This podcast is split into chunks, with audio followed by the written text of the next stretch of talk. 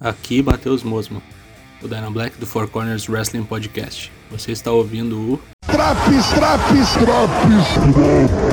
a seguir tudo o que aconteceu no SmackDown de 23 de abril de 2021.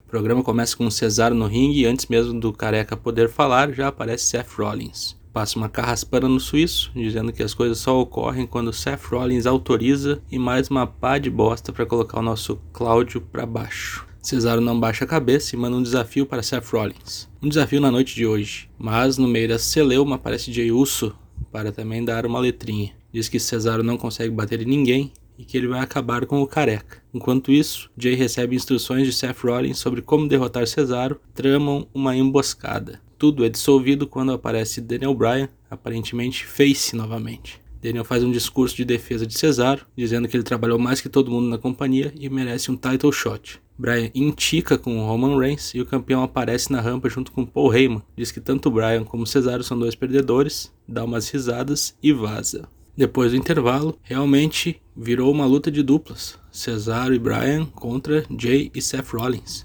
Luta boa, mas atrapalhada por dois comerciais. Aí é pra fuder. Houveram algumas tentativas de suicídio por parte de Daniel Bryan, mas isso já é normal. Ele não parece ter muito amor ao seu pescoço. Vitória de Cesaro e Bryan após um pin de Daniel em Jey Uso, logo depois de Seth Rollins abandonar o ringue e tocar o foda-se.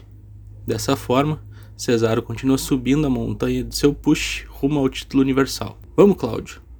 Depois da luta, Jey Uso tenta atacar Cesaro na crocodilagem e toma um carrossel de vários giros, enquanto Bryan pega o microfone e fica xingando Roman Reigns. Importante salientar que todo esse segmento durou mais de 40 minutos, com três comerciais.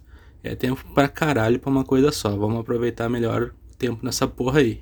Sonya Deville e Adam Pearce estão conversando sobre o desafio lançado por Bryan para Cesaro enfrentar Roman e são interrompidos por Apollo Crews e comandante Aziz. Putos da cara, pois hoje haverá defesa do título intercontinental, e a defesa vai ser contra Kevin Owens, o que deixa Apollo ainda mais puto.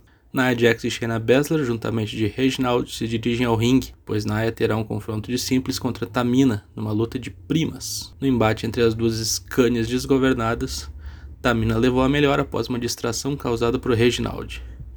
É pra fuder, né, compadre?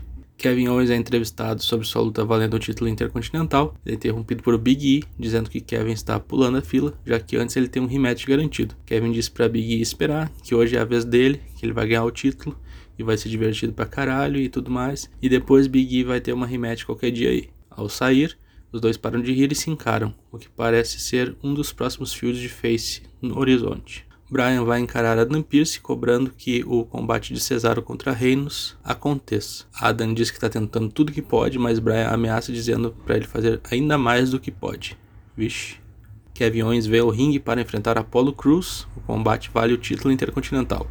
Fun fact: enquanto filmava Owens, o câmera aparentemente teve um derrame e começou a filmar o chão do nada. Eu, hein? Comandante Aziz escolta Apollo até o ringue pela honra da Nigéria.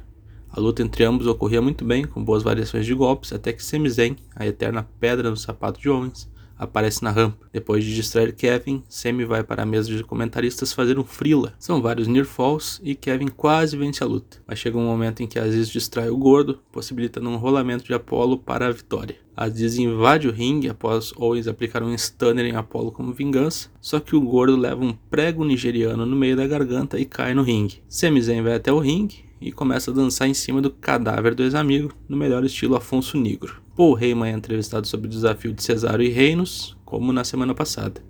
Ele enche a bola de Cesaro de todas as formas possíveis e também diz que no final do programa, com toda a tribo, o universo WWE vai ter a resposta sobre o desafio ser aceito ou negado. Apollo Crews aparece nos bastidores para celebrar a sua vitória, começa a falar que seus ancestrais estão vibrando com isso, uns papos muito estranhos. Enquanto falava suas groselhas, Big E aparece para desmanchar Apollo a pau. Aziz fica preocupado com seu chefe todo cagado no chão e olha para a câmera com um olhar mais canastrão impossível. Vinhete da volta de Alistair Black. Ele corta uma promo sentado numa poltrona, cercado de velas acesas, como um verdadeiro crente do mal, segurando o livro Tales of the Dark Father, Os Contos do Pai Preto, Vem coisa boa por aí, Driver. Dolph Ziggler e Robert Roode são entrevistados sobre sua vitória na semana passada e sobre o que acham da luta de duplas que vai ocorrer na noite entre os Mistérios e Otis e Gable. Aparecem também os Street Profits para tirar uma febre da semana anterior. Bailey também aparece para cagar todo o rolê. Assim, os cachorrões vazam do local e os Street Profits também. Ela começa a falar um monte de groselha sobre Bianca Belair e nosso Toninho do Diabo, Montes Ford, volta para o local com o celular em punho. Ele coloca no viva voz e Bianca diz que já tá chegando, deixando Bailey com uma cara de cu. X9 do caralho, Toninho. Hermanoteu fofoquito, que coisa mais fofoqueirinha. Vai ser manicure, rapá. Depois dos comerciais, Bianca chega para ficar cara a cara com Bailey, que meio que dá uma regada, dizendo que só queria parabenizar Bianca e coisa e tal. Bianca fica com uma cara de que não entendeu porra alguma, mas Bailey volta e começa a rir na cara da campeã, como se dissesse: Porra, mulher, era tudo mentira, porra. Rei Mysterio vem ao ringue junto com seu filho Dominic. Vão enfrentar Chad Gable e Otis. A luta foi qualquer coisa. Dominic, mesmo com meses e meses de companhia, continua ainda muito verde e ruim. No final, Vitória de Rey Mysterio após um 619 em Chad Gable. Enquanto se dirigiam aos vestiários, Dominic e Rey cumprimentam Cesaro e Bryan, que estavam indo ao ringue. Enquanto isso, é anunciado que na semana que vem Apollo Crews defenderá o seu título intercontinental contra Big E, depois da treta que tiveram nos bastidores. No ringue, Cesaro e Bryan aguardam a tribo samoana para a resposta. Cesaro ameaça ir caçar a galera se não aparecerem logo. Começa a tocar a música e finalmente a cabeceira, The Head of the Table, aparece com a sua acorde. Voltamos a estaca zero, como no começo do programa. Olha como é contraproducente tudo isso aí, meu chapa.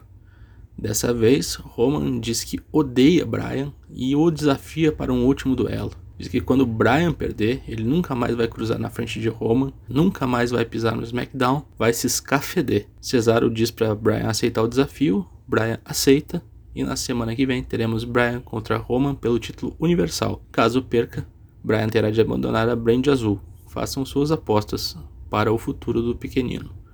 O que teve de melhor no SmackDown de 23 de abril. A volta de Aleister Black, mesmo que em promo, a luta de abertura Cesaro e Brian contra Rollins e Jay, e a luta entre Apollo Crews e Kevin Owens foi bem decente. O que teve de pior?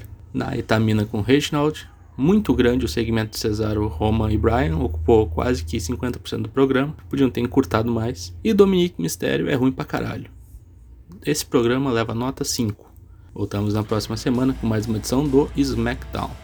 Confira também as edições do Raw, do NXT e do AEW Dynamite. Acesse o nosso Discord e venha falar conosco, lives às terças e quintas, a partir de 8 da noite, em twitch.tv, barra E falou!